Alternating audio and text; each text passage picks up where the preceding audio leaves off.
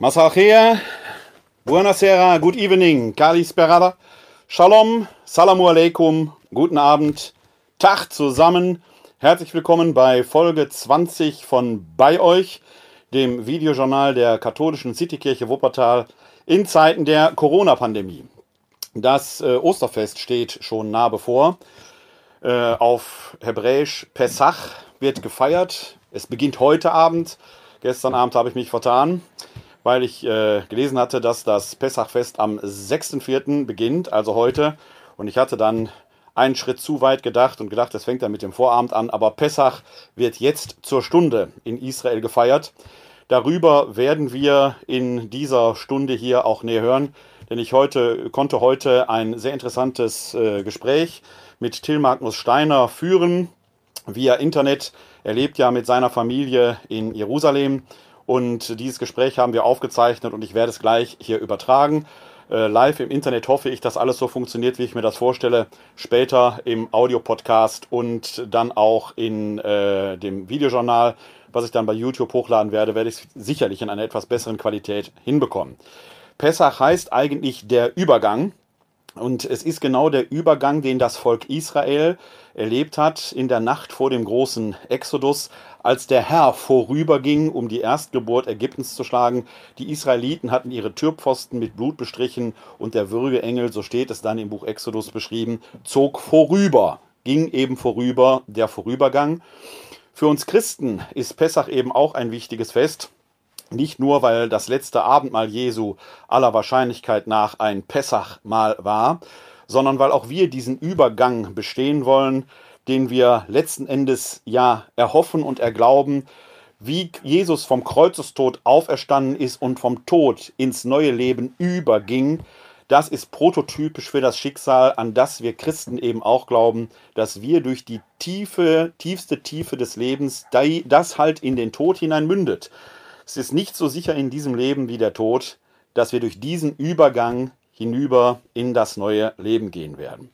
Der Auferstandene sagt den Seinen dann zu, ich bin bei euch alle Tage bis zum Ende der Welt. Der Schlusssatz, der Schlussakkord, die Pointe, die Coda im Matthäusevangelium Kapitel 28, Vers 20. Und in dieser Nachfolge sind auch wir seitens der katholischen Citykirche Wuppertal weiterhin bei Ihnen und eben bei euch. Weiterhin sind wir erreichbar unter der Rufnummer 0202 4296 9675.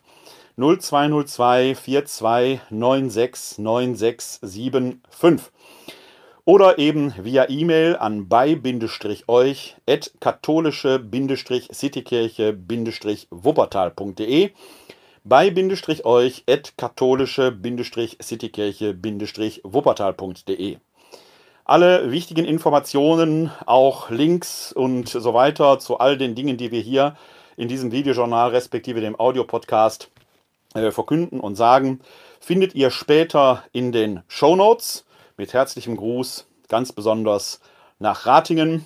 Äh, da sitzt eben jemand, der weiß, dass ich ihm die Show Notes in jedem Fall im Herzen widme.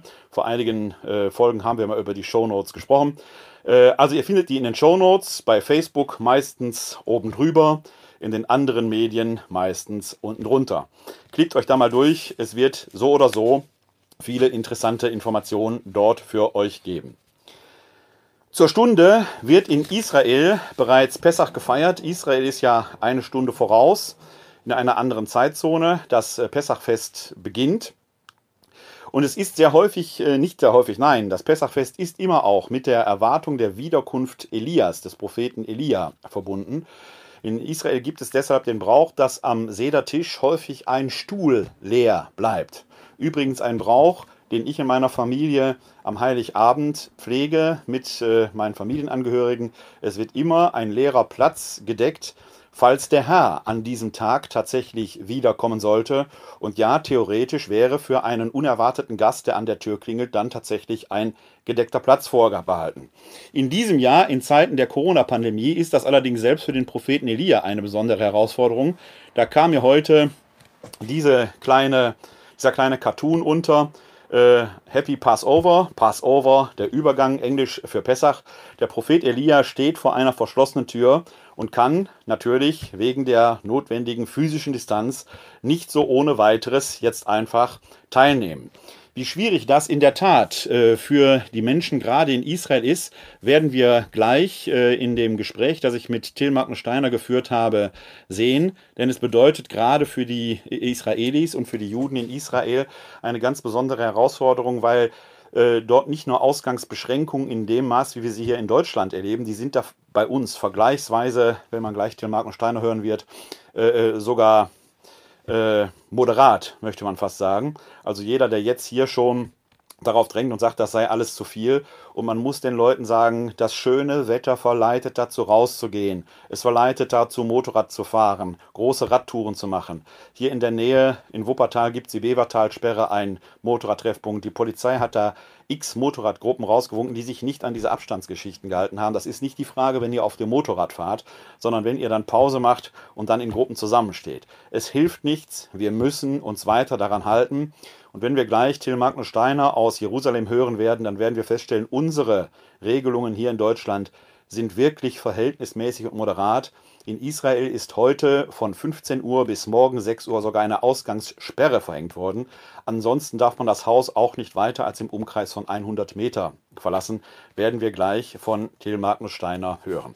Also wenn der Prophet Elia in dieser Nacht tatsächlich in Israel sein Plätzchen suchen will, dann äh, wird es für ihn in der Tat wirklich schwierig. Ansonsten haben wir hier in Wuppertal eine heiße Diskussion, vielleicht in anderen Städten auch, um die Frage des Muezzin-Rufens anlässlich der Corona-Solidarität. Äh, wir haben hier in Wuppertal diverse äh, Moscheen, an denen der Muezzin-Ruf erklingt. Ich persönlich finde das als solches erstmal hervorragend und sehr gut weil wir katholischerseits oder kirchlicherseits, muss man sagen, auch das Corona-Läuten um 19.30 Uhr haben, das eben zum Gebet für die aufruft, äh, die unter Corona in besonderer Weise leiden, ja vielleicht sogar im Sterben liegen, äh, uns alle aber auch in der Solidarität dazu mahnt, tatsächlich weiter äh, an den Dingen zu arbeiten, an der physischen Distanz festzuhalten, auf dass wir dieses Coronavirus in die Knie zwingen können. Jetzt ist aber morgen Gründonnerstag und traditionellerweise schweigen ja im christlichen Bereich vom Gloria, das im Gründonnerstag gesungen wird, bis zum Gloria in der Osternacht die Glocken. Gut, jetzt wird das Gloria wahrscheinlich nicht in der üblichen Weise gesungen, weil die öffentlichen Gottesdienste hier ausfallen. De facto also schweigen die Glocken von Gründonnerstagabend bis in die Osternacht hinein. Das Corona-Läuten wird also folglicherweise am Karfreitag entfallen. Die Muezziner haben hier in Deutschland, die Muslime haben hier in äh, Wuppertal äh, eine Ausnahmegenehmigung erwirkt, dass sie trotzdem singen dürfen.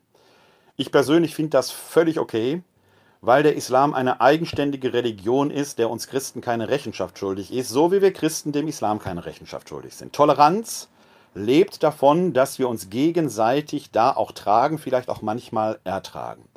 Und wir werden gleich von Till Markensteiner hören, dass das in Jerusalem, wo ja das Judentum dann auch noch hinzukommt, nicht nur eine ganz besondere Herausforderung ist, sondern dass gerade am Karfreitag der in Jerusalem seltenst still gefeiert wird. Er wird gleich davon ein Beispiel berichten. Etwas, von dem wir in Deutschland, glaube ich, lernen können und lernen müssen, weil wir längst zu einer pluralen Gesellschaft geworden sind, die nicht mehr christentümlich ist. Wir Christen können nur dann stark sein, wenn wir nicht auf irgendwelchen vermeintlichen Rechten beharren, sondern wenn wir uns gerade darin als Christen bewähren und das eigene positiv legen, anstatt durch Abgrenzung zu meinen, das heiße, das starke Christentum würde sich gerade darin ereignen, wenn man gegen etwas ist. Nein, das ist nicht stark. In meinen Augen ist es sogar eher glaubensschwach, weil man immer den Staat als Hilfesteller braucht. Wenn ihr gläubige Christen sein wollt, dann tretet als Zeuginnen und Zeugen auf, glaubwürdig, mit Toleranz und großer Nächstenliebe denen gegenüber, die vielleicht anders denken, als wir es sind. Das ist das, was der Herr am Abend seines Leidens und Sterbens gesagt hat. Steck dein Schwert in die Scheide, bekämpft euch nicht gegeneinander. Das ist das, was wir tun müssen. Gleich werden wir von Till Markenstein hören, wie wir es in diesem Schmelztiegel der Religionen in Jerusalem erleben werden. Er hat mir kurz vorher noch, gerade heute Abend, wo ja Pascha, das Sedermal in Jerusalem beginnt, äh, den Ruf des Muezzins aus äh, Jerusalem äh, fast live zugespielt. Leider ist der Ton da nicht ganz so klar, dann, ich kann es leider jetzt nicht einspielen, aber ihr könnt mir glauben, der Muezzin ruft in Jerusalem am heiligsten Abend des jüdischen Volkes. Pessach beginnt, die Situation in Israel ist ganz besonders. Und was soll ich jetzt lange erzählen von einem Gespräch, das ihr euch besser selber anschauen könnt? Ich habe hier nebenan den Film stehen, den mache ich jetzt an, den lasse ich jetzt laufen und dauert so ungefähr 25 Minuten. Ihr werdet mich da hören, ich werde weiter hier im Raum bleiben, aber in diesem Sinne verabschiede ich mich hier von meinem Posten erstmal bis so in etwa 25 Minuten. Schaut mal rein. Ich finde ein sehr interessantes, bemerkenswertes Gespräch und all das, was Till Magnus Steiner da so aus äh, Jerusalem und aus Israel zu berichten hat. Ich hoffe, dass der Ton live gut herüberkommt. Ansonsten hört es euch später nochmal in der Audiodatei oder bei YouTube an. Da versuche ich den Ton etwas besser herauszuspielen. Also, Film ab.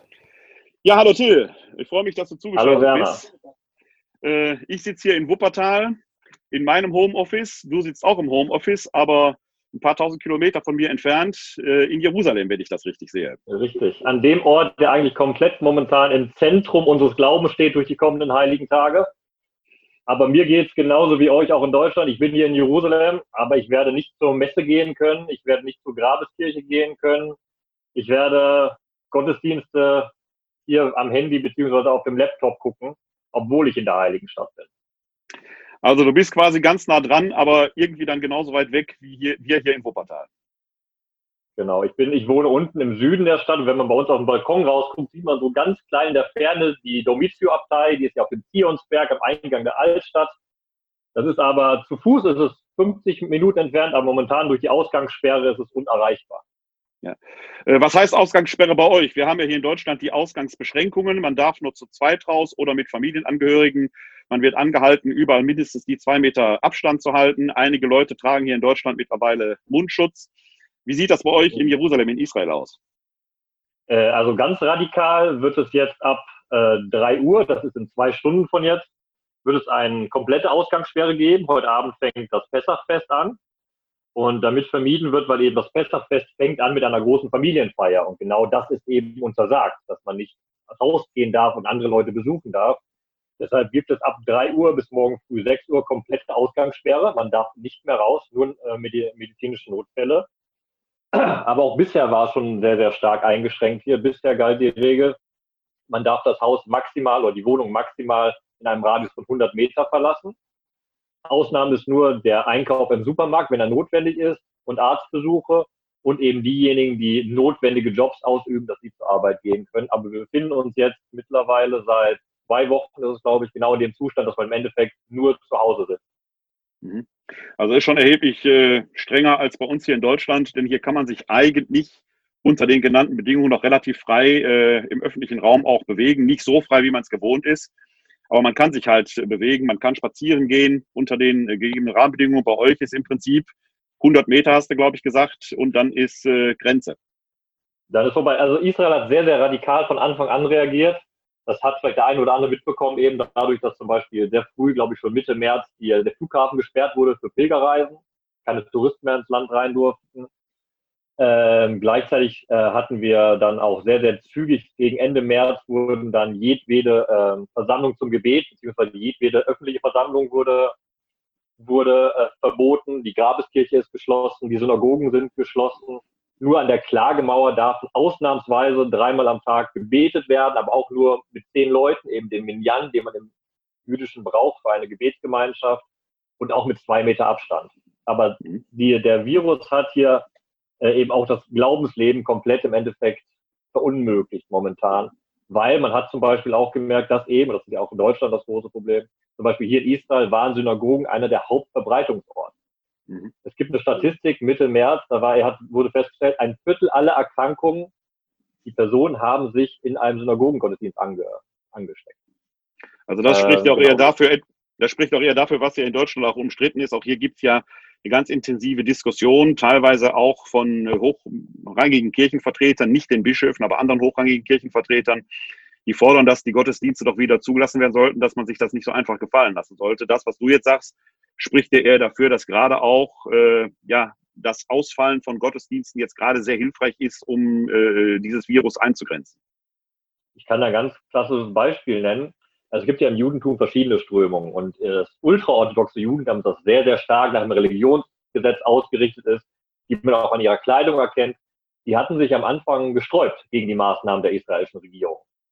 Ähm, weil die zum Beispiel an vielen auch solche Sätze wie, äh, das hat man gern gehört, wie, selbst in Auschwitz haben wir noch beten dürfen, uns kann der israelische oder jüdische Staat nicht verbieten zu beten.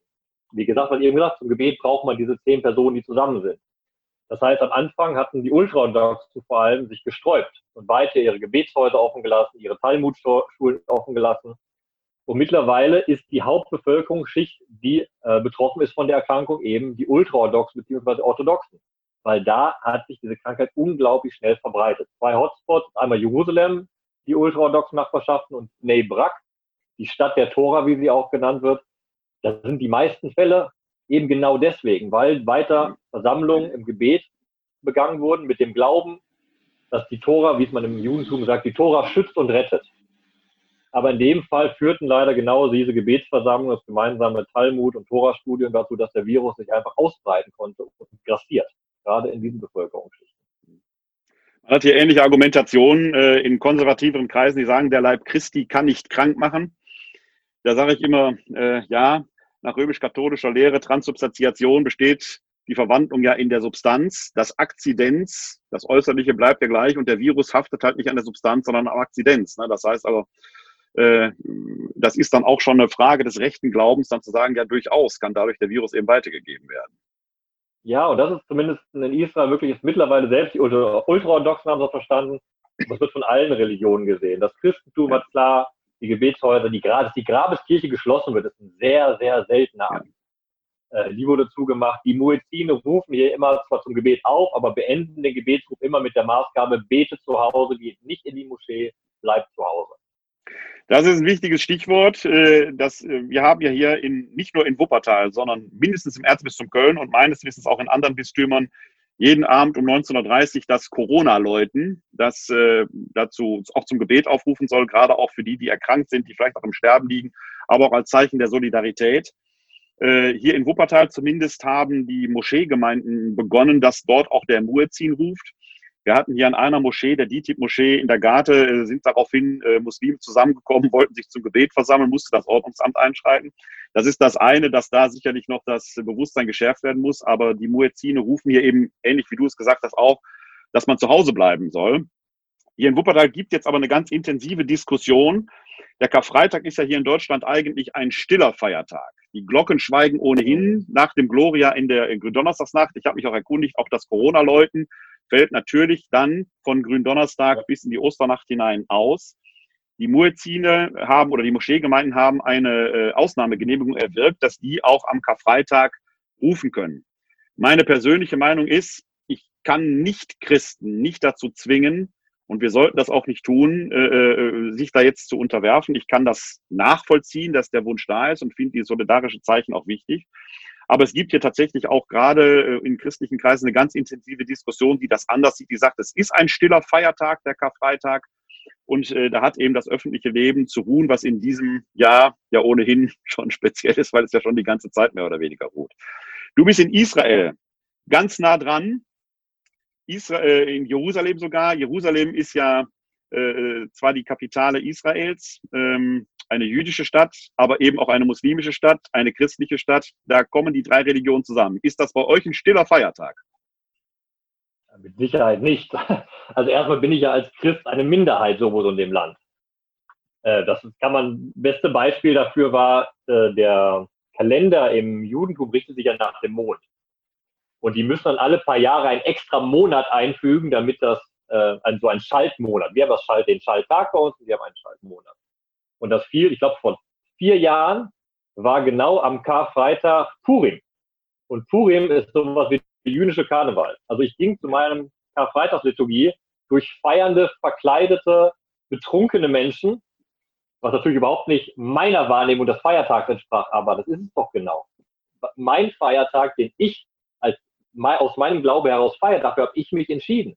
Wenn die Mehrheitsgesellschaft oder ein Teil der Gesellschaft das nicht so sieht, dann respektiere ich das so genau. Die respektieren, dass ich halt zu meiner Karfreitagsliturgie gehe. Natürlich war auch an Purim vor den paar Jahren der offene Kreuzweg äh, in der Altstadt mit den Franziskanern. Das sind dann einfach Glaubensakte, die parallel laufen müssen. Das ist genauso wie jetzt auch an Pessach oder an allen anderen Feiertagen der Muizin. Wenn ich aus meinem Fenster rausgucke, ich gucke auf ein arabisches Dorf, ich, ich wohne 200 Meter entfernt genau von der Grenze von 1967.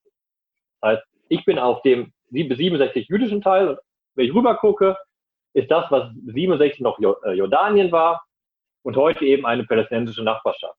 Ich gucke auf Muizine und die machen keinen Unterschied, ob, ob ein christlicher Feiertag ist oder ein jüdischer Feiertag. Und das ist eben auch das Wichtige, der Staat schreibt ihnen das auch nicht vor. Der Muezzinruf ist grundlegend wichtig für die Praxis des Islam und dementsprechend darf der auch erklingen.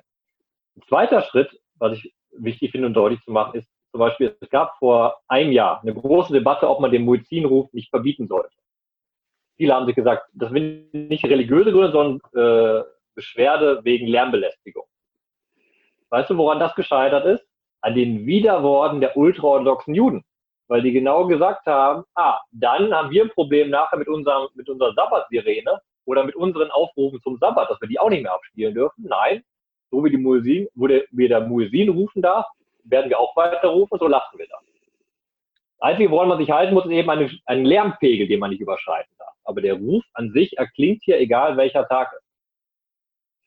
Also Toleranz wird äh, da quasi in Reinform geübt, sodass äh, man sich sogar gegenseitig verteidigt und gerade in diesem gegenseitig Leben lassen Frieden erst möglich wird, soweit man von Frieden in Israel sprechen kann unter den gegebenen Bedingungen. Genau, ich finde, dass das mit dem Muizzinruf und dem Schabbat-Sirene ist ein schönes Beispiel für, hier ist nicht alles wunderbar zwischen Religionen. Aber man merkt doch, dass man bestimmte Gleichartigenheit, die man schützen muss, eine bestimmte Religionsausübung, die man gemeinsam hat und die man schützen möchte. Und nochmal, der Muizzinruf verletzt niemanden, und genauso wie die Sabbat-Sirene niemanden verletzt, wenn sie nicht zu laut sind. Das ist, das, das Wichtigste. Ja. Also die Lärmpegelfragen hören sich schon fast wieder sehr deutsch an. da sind wir ja mit unseren Glocken letzten Endes. Da gibt es auch Leute, Ordnung und alles. Also äh, offenkundig äh, ist äh, die Regelung in Israel da schon sehr ähnlich, wie wir sie in Deutschland haben. Wobei wir in Deutschland auch, glaube ich, lernen müssen, dieses Nebeneinander der Religionen, was in meinen Augen in der Gegenwart schon viel wichtiger wird. Wir sind als Christen zwar, glaube ich, noch leicht in der Mehrheit äh, hier in Deutschland, aber wir sind bei weitem nicht mehr äh, in dem Sinne in einem christentümlichen Milieu, äh, äh, zu leben hier, äh, wie das früher war. Ich glaube, da haben wir auch noch einen Lernprozess vor uns, dass man diese Dinge auch nebeneinander dulden kann und leben kann und dass das Bezeugen des eigenen Glaubens gerade unter diesen Bedingungen vielleicht sogar an Kraft eher gewinnt. So wie du es vorhin von Purim erzählt hast, als du zum Karfreitagsgottesdienst gegangen bist. Ja, und man darf niemals denken, das ist ja auch ein großer Diskussionspunkt in Israel, man darf nie den Fehler machen, dass eine Mehrheit für alle anderen bestimmen darf in der Religionsfrage. Ja. Ja. Das ist das Ende der Religionsfreiheit, die ein hohes Gut ist, auch in unserem katholischen Glauben. Religionsfreiheit ist ein schützenwertes Gut. Daran glauben wir. Ja. Ähm, heute ist ein besonderer Tag. Ich habe es gestern falsch angekündigt äh, im äh, Podcast und im Videojournal. Äh, mein Denkfehler, ich habe dann natürlich gelesen, dass am 6. Pessach anfängt. Das tut zwar, aber ich habe dann gedacht, der Vorabend mit dem Sonnenuntergang beginnt. Deswegen habe ich gestern schon ein frohes Pessachfest gewünscht. Du hast mich da freundlich darauf hingewiesen, sehr zu Recht, äh, dass Pessach mit dem heutigen Abend anfängt. Ähm, genau. Du bist mit einer jüdischen Frau verheiratet. Äh, eure Tochter, die Kedem, ist äh, wahrscheinlich beides, jüdisch und christlich. Sie wird von euch beiden wahrscheinlich so erzogen. Äh, ihr feiert heute Abend Pessach in äh, einer besonderen Zeit. Das ist ja normalerweise auch ein Familienfest, wo die Familie zur Gemeinschaft zusammenkommt. Wie findet das heute Abend statt? Wie wird Pessach überhaupt in Israel gefeiert? Ja, also normalerweise ist Pessach und der erste Abend von Pessach ein besonderes Ereignis. Und wertschätze diese Tradition sehr, weil es etwas ist, was ich glaube, was wir im katholischen und christlichen Glauben ein bisschen verloren haben. Weil Pessach gibt es eine feste Hausliturgie. Man trifft sich als Großfamilie und liest die Haggadah. Das ist so ein, eine Wiedererzählung des Exodus mit Talmudstellen, mit Psalmen angereichert, aber es ist eine Liturgie, die man im Haus hat. Das ist, glaube ich, das, was uns auch gerade im Christentum in der Corona-Krise etwas fehlt, weil wir doch immer zur Messe halt gehen, zur Liturgie gehen. Das heißt, wir brauchen Formen, die man auch im Haus ausüben kann, das Stundengebet etc. Aber das ist bei uns nicht mehr so präsent. Und das ist im Judentum halt sehr, sehr stark, weil alle Feste im Endeffekt immer auch einen Orden der Familie haben. Das heißt, normalerweise kommen alle Familienmitglieder, nicht die Kernfamilie, sondern die Großfamilie, die Großeltern, die Cousins etc., kommen zusammen zu einem Abend, zu einem Mahl. Und dieses Mahl ist geprägt von einer unglaublichen sinnlichen Erfahrung. weil nicht nur wird der Exodus nacherzählt, der Auszug aus Ägypten, sondern alles ist verbunden mit Symbolen. Es gibt die Bitterkreuzer, die das bittere Leid symbolisieren. Es gibt das Salzwasser für das Meerwunder. Das ist alles sehr, sehr erfahrbar, weil alles Erinnerungen erzeugt, Erinnerungen an Sachen im Eigenleben und an den Exodus. Ein bestes Beispiel sind dafür die Bitterkräuter. Die symbolisieren eben das Sklaventum der Israeliten und das Leid, aber gleichzeitig das Bittere, wenn man es schmeckt, symbolisiert auch das, was man selbst schon im Leben erlebt hat. Und das wird alles verbunden unter dem Satz, der auch gesprochen wird an dem Abend, dass jede Generation sich so fühlen soll, als sei sie selbst aus Ägypten ausgezogen. Das heißt, eigentlich ist Pessach mit das Sederabend eine große Gemeinschaft, die erzeugt wird. Die Gemeinschaft der Großfamilie, aber auch die Gemeinschaft durch die Generation des ganzen Volkes Israel zusammen. Und durch die Ausgangssperre wird es eben diese Art von Seder heute Abend nicht geben. Das heißt, die, unsere, die Großeltern von Kedem, also meine Schwiegereltern, werden nicht zu uns kommen können. Die Geschwister von Ori werden nicht kommen können. Äh, das ist schwierig, weil das natürlich gerade unglaublich wichtiges familiäres Bedürfnis ist. Für uns vergleichbar mit dem Weihnachtsfest, wenn man am Weihnachtsabend zusammen ist. Ähm, das wird in der Familie von Ori so gehandhabt, dass wir halt dort Abend, diesen Sederabend, mit Zoom machen werden, also über Videokonferenz. Was sehr so wie wir beide jetzt hier. Ja. Wie wir beide jetzt. Das geht aber nur, wenn man ein äh, nicht orthodoxer Jude ist. Wäre meine Frage gewesen, genau. Das wäre meine Frage äh, gewesen, genau. Ja, man muss halt sagen, dass es wichtig generell gilt, am Schabbat und an Feiertagen, man darf keine elektrischen Geräte benutzen. So, das sagt natürlich, Videotelefonie ginge eigentlich nicht. Und da ist was ganz Interessantes passiert. Da gab es eine rabbinische Diskussion im vergangenen Monat genau darüber, was ist jetzt in dieser Corona-Krise angemessen und was nicht. Und es gibt eine Gruppe von sephardischen Rabbinern, die haben eine Halacha erlassen. Halacha ist eine Gesetzesauslegung. Und die haben gesagt, dieses Jahr wegen Corona erlauben sie es, dass man Zoom am Sederabend benutzen darf, wenn man die Videoverbindung vor Anfang des Festes einschaltet dass man das Gerät praktisch nicht mehr benutzt, sondern diese Verbindung da ist und dass man das so gemeinsam feiern kann. Allerdings muss man sagen, dass eine Minderheit, die das so entschieden hat, aber das ist ein radikaler Schritt, weil ansonsten gilt nochmal am Sabbat etc. keine Benutzung elektronischer Geräte.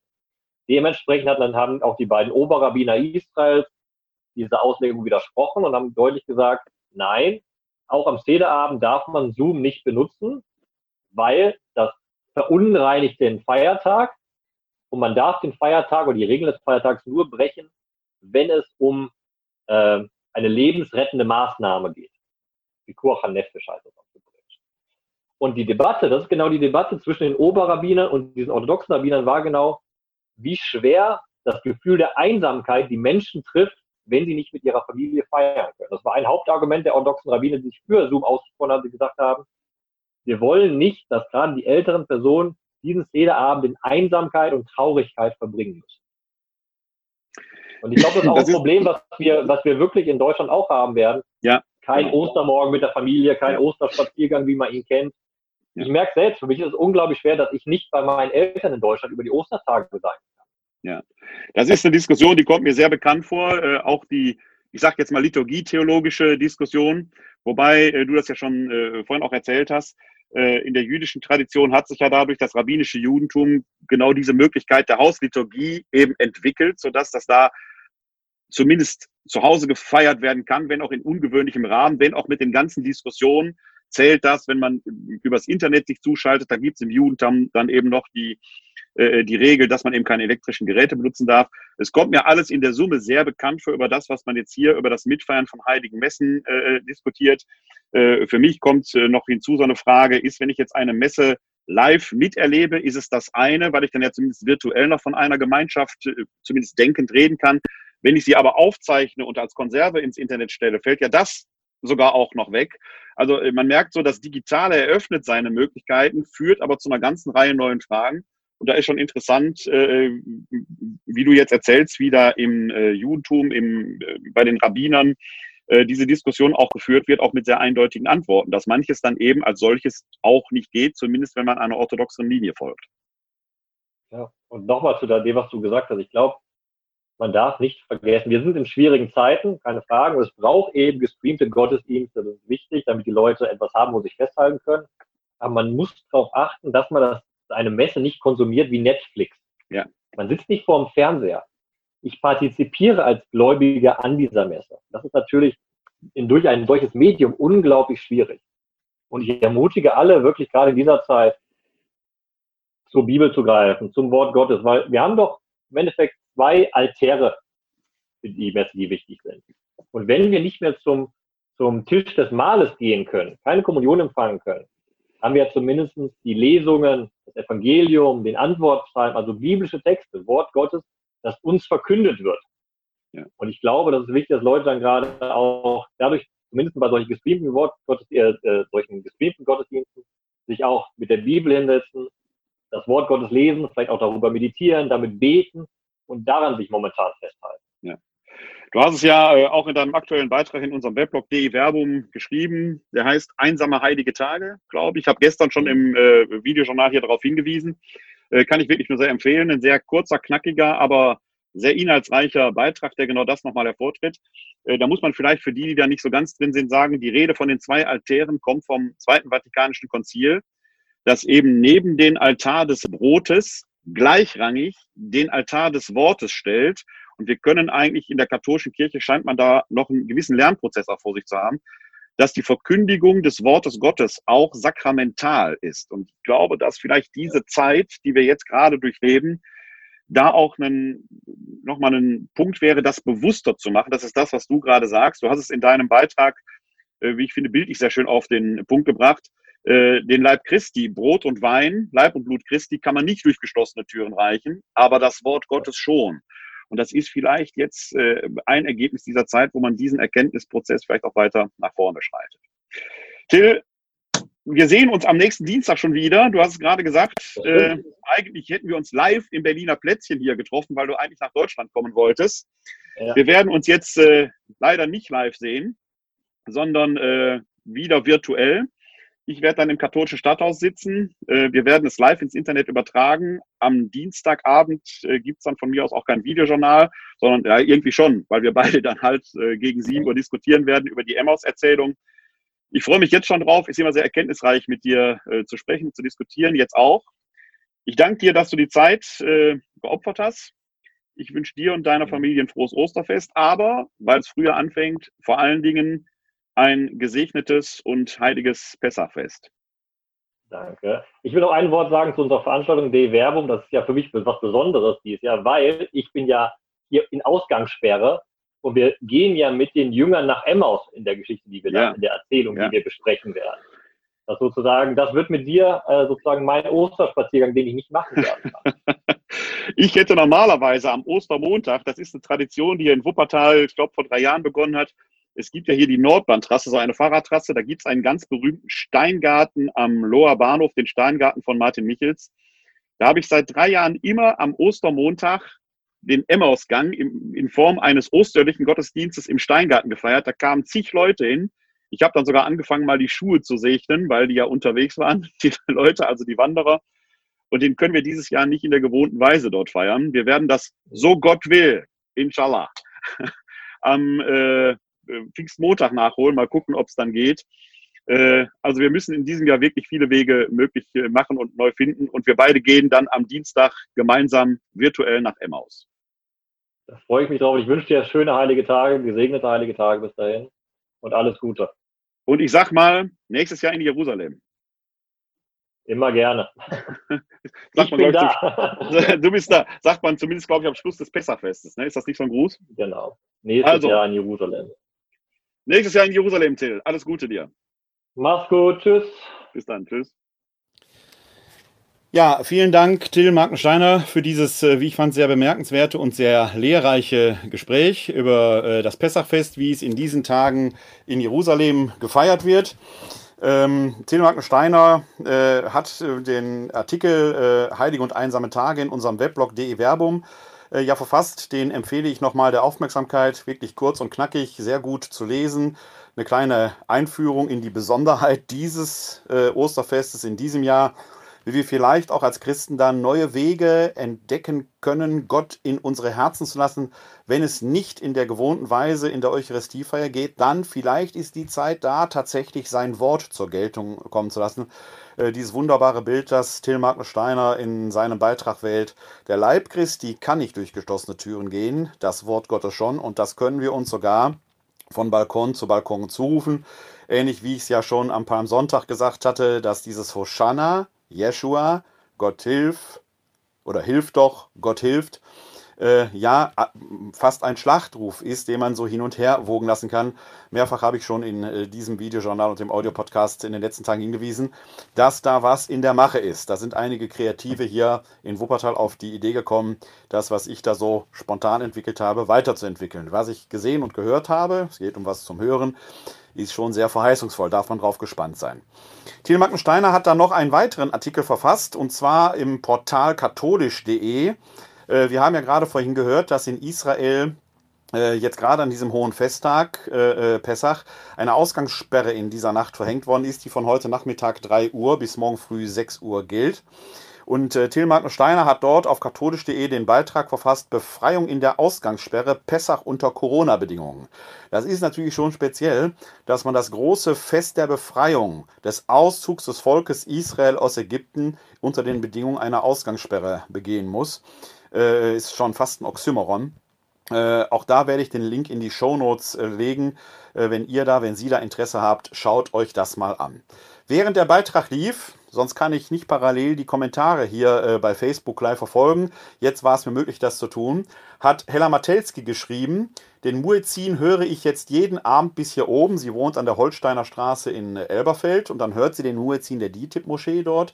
Ich finde das sehr, sehr schön. Und genau das ist die richtige Haltung, die ich finde, die man dazu haben kann und haben muss. Äh, grämt nicht euer Herz, sondern freut euch darüber, dass auch in anderen Religionen äh, zur Solidarität in der Corona-Krise äh, aufgerufen wird, ähnlich wie wir es Christen mit den Glocken machen, ruft auch der Muezzin dazu. Und der Schluss in seinem Ruf ist immer, bleibt zu Hause. Genau darum geht es in diesen Tagen. Nächstenliebe, Barmherzigkeit, übt man dadurch aus, dass man physisch auf Distanz bleibt. Ja, und auch von mir nochmal der Hinweis, am 14.04., das ist nächste Woche Dienstag, war eigentlich das Live-Gespräch zwischen äh, Till Steiner und meiner Wenigkeit im Berliner Plätzchen in Oberbarm geplant. Wir werden das, und das machen wir ja häufiger so, dass wir ihn aus Israel dazuschalten, diese Diskussion führen. Diesmal aber eben live im Internet, hinter auch zum Angucken. Und wir haben uns in diesem Jahr äh, dort äh, die Emmaus-Geschichte aus dem Lukas-Evangelium vorgenommen. Äh, eine Geschichte, von der man auch glaubt, man weiß schon, was da passiert, aber in den tiefen Schichten passiert dann da doch oft mehr, als man denkt. Und äh, Telemarken Steiner hat es gerade auf seine Weise gesagt, es wird ein besonderer Emmausgang in diesem Jahr sein. Äh, an Dienstag fällt also unser Videojournal aus, aber es gibt etwas anderes Gutes an der Stelle. Selbe Zeit, selber Ort, möchte man sagen. Also, äh, ich werde unter anderem, einem anderen Signet bei Ihnen, bei euch dann auf den Screens erscheinen und habe dann Magnus Steiner an meiner Seite. Ich freue mich drauf. Ähm, wir haben jetzt noch einige Hinweise, die ich auch unter der Rubrik Good News äh, verwenden möchte. Denn äh, Ostern kann nicht in einer besonderen Weise, nicht in der Weise gefeiert werden, wie wir es üblicherweise sonst tun. Äh, deshalb gibt es natürlich vielerorts die Möglichkeit, ähm, im Internet in der eigenen Gemeinde dabei zu sein, wenn die eigenen Priester dort, eigene Priester natürlich in Anführungsstriche gesetzt, ähm, die österlichen Feiern zelebrieren nach äh, äh, wie vor eine intensive Diskussion über dieses Thema. Man hat fast, das ist jetzt ein bisschen übertrieben, was ich sage, den Eindruck, dass äh, wir Christen offenkundig in diesen Tagen nichts anderes zu tun haben, als liturgietheologische Fragen zu diskutieren, so wichtig die sind. Aber ich glaube, wir müssen noch viel, viel mehr bei den Menschen da draußen sein. Ja, gab es äh, in der letzten Ausgabe der Zeit ein bemerkenswertes äh, Interview zwischen Herrn Dabrock und dem Jesuiten Mertes, ein evangelischer und ein Theologe, äh, katholischer Theologe, die sich genau über diese Frage auseinandergesetzt haben. Klaus Mertes sagt in diesem Interview, dass es ja gerade die Aufgabe der Priester sei, dann auch bei den Kranken und Sterbenden zu sein. Dann weist Herr Dabrock ihn darauf hin, dass ja da in, Italien viele Menschen, viele Priester auch dran gestorben seien und äh, ähm, dass da wohl der Zölibat auch von Vorteil sah, sei. Äh, dafür bedankt sich dann Herr Mertes, der ja äh, auch durch die äh, Aufdeckung des Missbrauchsskandals sehr bekannt geworden ist. Ich muss sagen, ich habe ein bisschen fassungslos davor gesessen. Ähm, und zwar nicht, weil es eine Aufgabe von Seelsorgerinnen und Seelsorgern ist, auch den Kranken und Sterbenden beizustehen. Das ist sie, und zwar völlig unabhängig vom Zölibat. Was ich aber nicht begreife, ist dieser Mut zu falschem Heldentum. Warum Mut zu falschem Heldentum? Wir haben doch in unseren Pflegeeinrichtungen und Krankenhäusern viele Menschen, die nicht zölibatär leben. Die Krankenpflegerinnen, die Pfleger, Ärztinnen und Ärzte, Sanitäterinnen und Sanitäter, die ihr Möglichstes tun, um Kranken und Sterbenden beizustehen. Das ist doch keine rein seelsorgliche Aufgabe. Die ist doch da auch rein physisch gefordert. Und diese Menschen sind nicht in einem falschen Heldentum unterwegs, sondern sie ergreifen Schutzmaßnahmen. Niemand, auch kein Priester, muss sich in Lebensgefahr bringen und ein falsches Heldentum davor leben. Es gibt diese Schutzmaßnahmen. Wenn man das in Italien unterlassen hat und möglicherweise als Infizierter in das nächste Zimmer gegangen ist, um den Virus dann dort hineinzutragen, weiß ich nicht, ob man da von Heldentum sprechen kann. Ich habe da eine sehr ambivalente und mit Verlaub auch gespaltene Haltung zu. Äh, ich bin schon der Meinung, dass man sich auch als Seelsorger da den notwendigen Schutzmaßnahmen unterziehen muss. Und das heißt nicht zwingend, dass man nicht bei Kranken und Sterbenden sein muss. Man sollte nicht im Weg stehen, wenn es um medizinische Hilfe geht. Und da, wo es um die seelsorgliche Hilfe geht, muss man alle Schutzmaßnahmen ergreifen, die notwendig sind. Und die sind ja möglich. Eine ganz hervorragende macht ja zum Beispiel unsere katholische Krankenhausseelsorge hier in Wuppertal. Und den Aufruf verlese ich an dieser Stelle noch einmal zum wiederholten Mal und ich werde das in den nächsten Tagen immer wieder tun, sehr gerne, von unserem leitenden Krankenhauspfarrer ähm, Dr. Rainer Nieswand. Der schreibt, ein Ohr für dich, die katholische Kirche in Wuppertal bietet insbesondere Angehörigen von Corona-Erkrankten und denen, die aufgrund der behördlichen Kontaktsperre ihre Lieben in Krankenhäusern und Alten- bzw. Pflegeeinrichtungen nicht mehr besuchen dürfen, unter der Telefonnummer 0202 43045 715 die Möglichkeit zum telefonischen Gespräch. Zwischen 8 und 20 Uhr ist diese Nummer täglich freigeschaltet. Verzagen Sie nicht, falls besetzt ist. Also es gibt vielfältige Möglichkeiten, ohne dass man sich persönlich in Lebensgefahr bringt und man muss sich immer im Klaren sein. Es ist nicht nur das eigene Heldentum, dass man sage, ich opfere mich hier, sondern man wird ja möglicherweise auch zum Virusüberträger in andere Zimmer hinein. Es geht also auch hier nicht ohne Schutzmaßnahmen. Und das hat mich wirklich, wirklich, ich schätze Klaus Mertes sehr aufgrund der vielen Dinge, die Sie gesagt haben, aber das fand ich doch ein bisschen unterkomplex, was ich da in diesem Zeitartikel gelesen habe. Und dann noch den Zölibat an dieser Stelle äh, hochzuloben. Er hat seinen Wert, brauchen wir nicht drüber diskutieren. Äh, aber äh, da jetzt zu unterstellen, äh, dass Verheiratete das nicht hätten, schlägt in meinen Augen allen Pflegerinnen und Pflegern, Ärztinnen und Ärzten und all denen, die dort in diesem Bereich arbeiten, die auch Familie, Kinder, Ehefrauen und Ehemänner haben, schon ins Gesicht. Da bin ich der Meinung, Leute, haltet den Ball flach. Helft den Menschen, schützt euch und schützt andere. Das ist in meinen Augen das Gebot der Stunde an dieser Stelle. Trotzdem bleibt die Herausforderung, wie feiern wir dieses Jahr Ostern?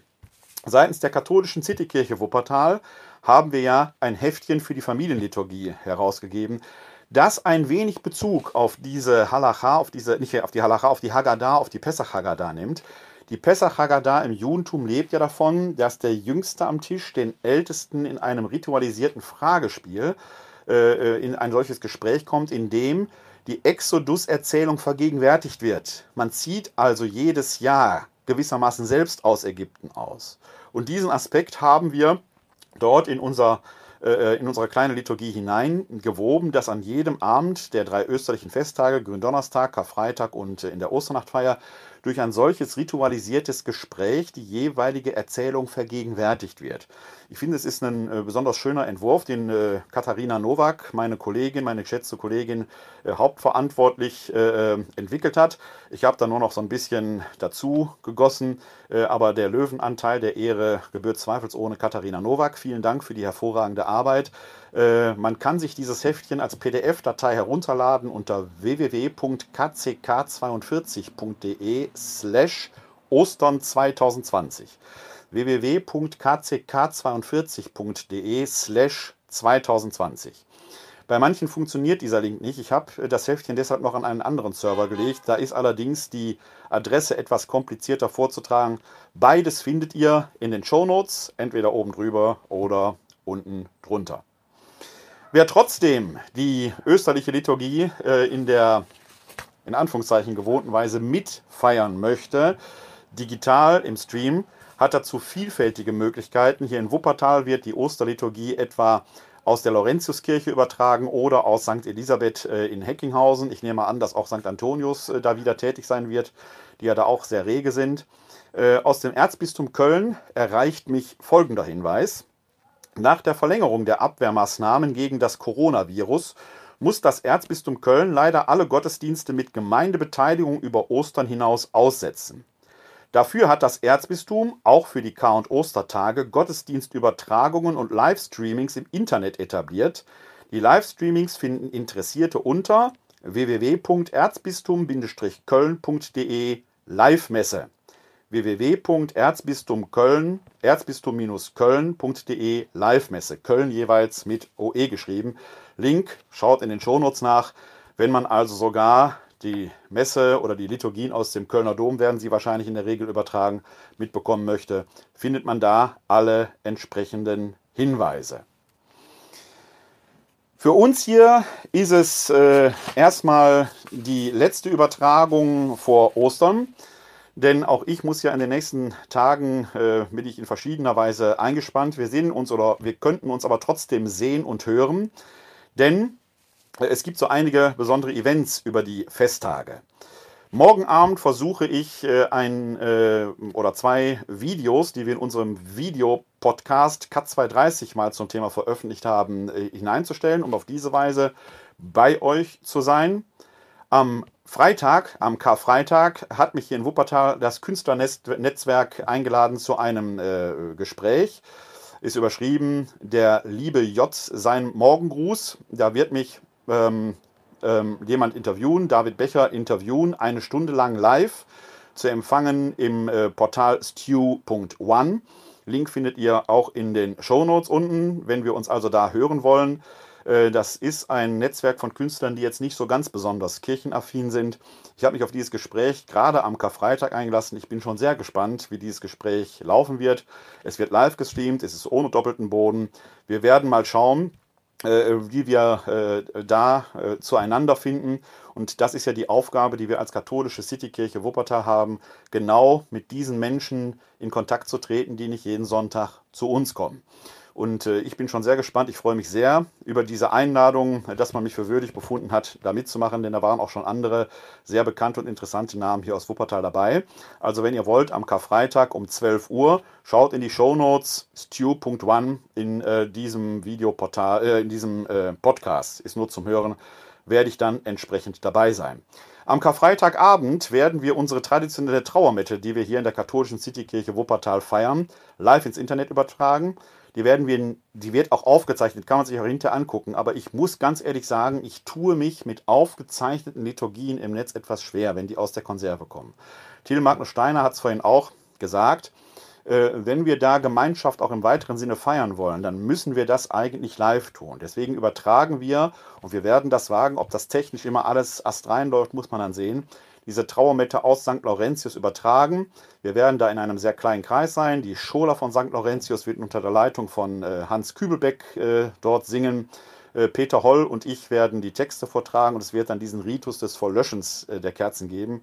Also wenn ihr da mitfeiern wollt, diese Trauermette im Internet, seid ihr herzlich eingeladen, das am Karfreitag ab 20.30 Uhr zu tun. Äh, wir können in mindestens einen Kanal streamen. Äh, das wird hier auf Facebook sein, auf der Seite der katholischen Citykirche Wuppertal. Das ist dann der Link www.kck42.de slash Facebook, findet ihr in den Show Notes. Äh, wenn es uns gelingt, auch noch andere Kanäle zu bedienen, so ähnlich wie ich das hier machen kann, dann wird man das auch in anderen Kanälen sehen. Aber auf der Seite der katholischen Citykirche Wuppertal auf jeden Fall, weil das eine Seite ist, die auch für die zugänglich ist, die keinen Facebook-Account haben. Äh, für den Kasam, für den Kasamstag, für die Osternacht überlege ich derzeit noch äh, einen kurzen Impuls, den ich hier über unser Videojournal setzen kann. Äh, muss ich noch ein bisschen was ausprobieren, ob das klappt. Wenn es klappt, werden wir uns also oder haben wir auch die Gelegenheit, uns in der Osternacht wenigstens kurz zu sehen. Äh, ansonsten sehen wir uns auf jeden Fall wieder am Ostermontag. Da wird es also die nächste Folge von bei euch geben. Dann auf jeden Fall die Folge 21 am Dienstag. Dann das Gespräch mit Till Markensteiner und dann sind wir schon am Mittwoch in der Osterwoche. Äh, dann wird es hoffentlich auch mit unserem Videojournal hier weitergeben. Und wir hoffen doch, denn für den Dienstag ist ja die große Telefon- oder Videoschalte angekündigt zwischen den Ministerpräsidentinnen und Ministerpräsidenten und unserer Bundeskanzlerin, dass wir dann schon vielleicht die nächste Perspektive haben, wie es nach dem 19.04. denn weitergehen soll. Dazu kann man dann aber am Mittwoch mehr sagen. Das war jetzt eine Menge an Informationen, aber eben auch Good News. Wir haben jetzt schon einiges an der Zeit vorangeschritten. Trotzdem möchte ich, wie gewohnt, hier mit einer äh, kurzen Auslegung eines der Texte vom Tage schließen. Äh, das Evangelium heute äh, kommt aus dem Matthäusevangelium. Es befasst sich nochmals mit dem bevorstehenden Verrat des Judas. Da haben wir gestern schon etwas ausführlicher darüber gesprochen, auch über die Sitzordnung und über die besondere Stellung, die äh, der Judas äh, wahrscheinlich im ähm, Apostelkollegium hatte und die eigentlich eine Vertrauensstellung aller Wahrscheinlichkeit nach war. Deswegen werde ich äh, jetzt äh, heute die erste Lesung vom Mittwoch der Karwoche vortragen und ein paar Worte dazu sagen. Das ist Jesaja 50, die Verse 4 bis 9a. Jesaja 50, die Verse 4 bis 9a. Lesung aus dem Buch Jesaja. Gott der Herr gab mir die Zunge eines Jüngers, damit ich verstehe, die Müden zu stärken durch ein aufmunterndes Wort. Jeden Morgen weckt er mein Ohr, damit ich auf ihn höre wie ein Jünger. Gott der Herr hat mir das Ohr geöffnet. Ich aber wehrte mich nicht und wich nicht zurück. Ich hielt meinen Rücken denen hin, die mich schlugen, und denen, die mir den Bart ausrissen, meine Wangen. Mein Gesicht verbarg ich nicht vor, Verschm vor Schmähungen und Speiche. Doch Gott der Herr wird mir helfen. Darum werde ich nicht in Schande enden. Deshalb mache ich mein Gesicht hart wie einen Kiesel. Ich weiß, dass ich nicht in Schande gerate. Er, der mich freispricht, ist nahe. Wer wagt es, mit mir zu streiten? Lasst uns zusammen vortreten. Wer ist mein Gegner im Rechtsstreit? Er trete zu mir heran. Seht her, Gott, der Herr, wird mir helfen. Wort des lebendigen Gottes. Dank sei Gott. Wir bewegen uns immer mehr auf das Heilsdrama von Kreuzestod und Auferstehung Jesu zu. Viele in diesen Tagen, nicht nur in diesen Tagen, versuchen aber ein Christentum zu leben, das möglichst weniger Anstrengung bedarf. Man betet, hofft, Gott möge helfen. Man ist dann gegen manche Sachen und denkt dann, darin wäre man schon besonders glaubenstreu. Glaubenstreu ist man, wenn man die prophetische Kraft, die jedem Christen, jeder Christin gegeben wurde, in der Taufe und in unserer römisch-katholischen Konfession durch die Firmung sogar in einem Entsendungs- und Salbungsritus noch verstärkt wurde. Wenn jede Christin, jeder Christ die darin ausgesprochene prophetische Kraft, das Wort Gottes zu verkünden, ausübt. Das muss nicht jede und jeder so tun wie Menschen, die im pastoralen Dienst sind. Uns nimmt man das in der Regel nicht übel, wenn wir das Wort Gottes im Munde führen. Ganz im Gegenteil, man erwartet es von uns ja sogar. Wenn man an einer anderen Stelle arbeitet, im Discounter, am Fließband, hinterm Bankschalter, auf einer Behörde, sonst wo, kann das komisch kommen, wenn man die Leute dort mit gelobt Jesus Christus begrüßt. Aber dann kommt es auf die Haltung an, die man den Dingen der Welt gegenüber einnimmt. Wir sollen als Christinnen und Christen leben, denn unser Leben legt Zeugnis von der Botschaft ab. Wenn wir auf diese Weise in der Tat und wenn es sein muss auch im Wort nicht schweigen, wenn wir auf diese Weise laut, auch wenn es still ist und wenn wir keine Worte machen, aber durch unsere Taten laut in die Welt das Wort Gottes von dem verkünden, der sich nicht zu schade war, sich in den Schmutz der Welt hineinzubegeben und dann von den Toten auferstand. Dann, wenn wir auf diese Weise die Nase in den Wind recken, dann dürfen wir uns nicht nur nicht wundern, wenn der Wind um diese Nase weht, sondern wir sollten gewiss sein, dass es der Heilige Geist ist, der da weht. Das ist das Prophetenschicksal. Das Wort Gottes hören und es verkünden. Wenn es sein muss mit Worten, die darf man nicht vergessen, vor allen Dingen aber im Leben. Und bei all dem darf man wissen, wenn wir darin schwach sind und Gott anflehen, hilf doch, dann wissen wir, Gott hilft. Hoshana Yeshua. Wir sind jetzt am Ende dieser Folge angelangt. In Israel feiert man das Pessachfest und ich möchte am Schluss äh, ja ein jüdisches Abendgebet sprechen, ein traditionelles jüdisches Abendgebet. Mein Hebräisch ist nicht so gut, dass ich mir zutraue, das komplett auf Hebräisch zu beten. Deswegen werde ich, äh, man möge mir das verzeihen, eine deutsche Übersetzung nehmen, will aber danach wenigstens, weil das Shema Yisrael, dieses äh, jüdische Glaubensbekenntnis, höre Israel, dein Gott ist ein einziger, wenigstens diesen einen Satz in der traditionellen jüdischen Weise rezitieren. So lasst uns beten.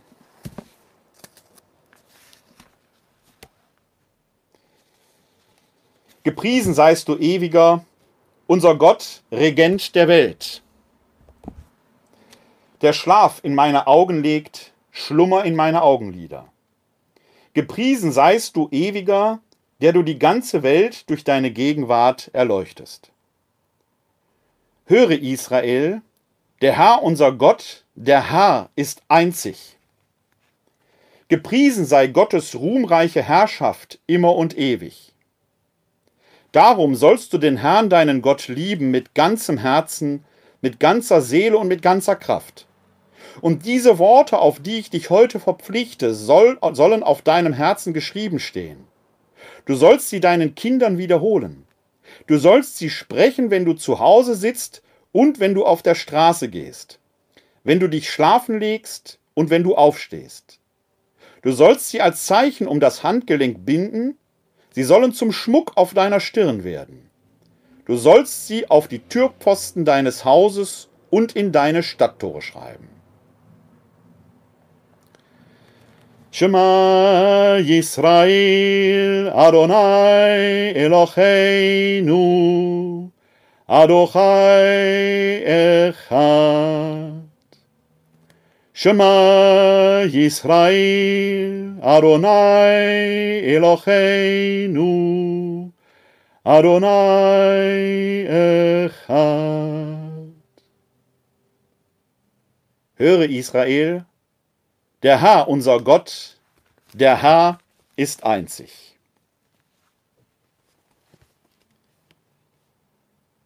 Der Herr segne uns, er bewahre uns vor Unheil und er führe uns zum ewigen Leben. Das gewähre uns der dreieine Gott, der Vater, der Sohn und der Heilige Geist. Amen. Den Jüdinnen und Juden wünsche ich ein frohes und gesegnetes Paschafest, Hak Sameach und uns allen froh und gesegnete Ostertage. Heute ist nicht alle Tage. Wir sehen uns wieder. Keine Frage. Bleiben Sie bis dahin gesund und helfen Sie anderen, gesund zu bleiben. Glück auf!